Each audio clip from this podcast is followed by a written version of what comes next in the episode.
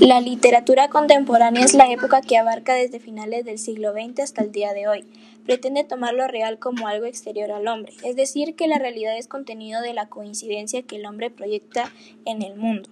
En el siglo XX España sufrió varios acontecimientos políticos. Uno de estos fue la Guerra Civil en 1936 a 1939. Con el fin de la Guerra Civil dio inicio a una época de dictadura impuesta por el general Francisco Franco. Durante este periodo el pueblo español no tenía voz política ni voto, ya que toda concentración estaba en el jefe de Estado, que prohibía las relaciones culturales.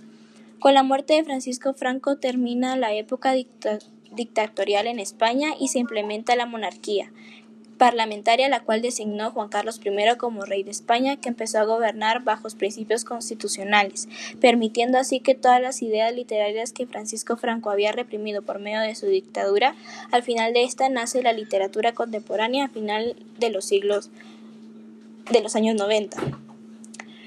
La globalización. La novela española ya no solo quería proyectarse nacionalmente, sino que también se podía pensar en la globalización, dando un gran paso para la literatura española.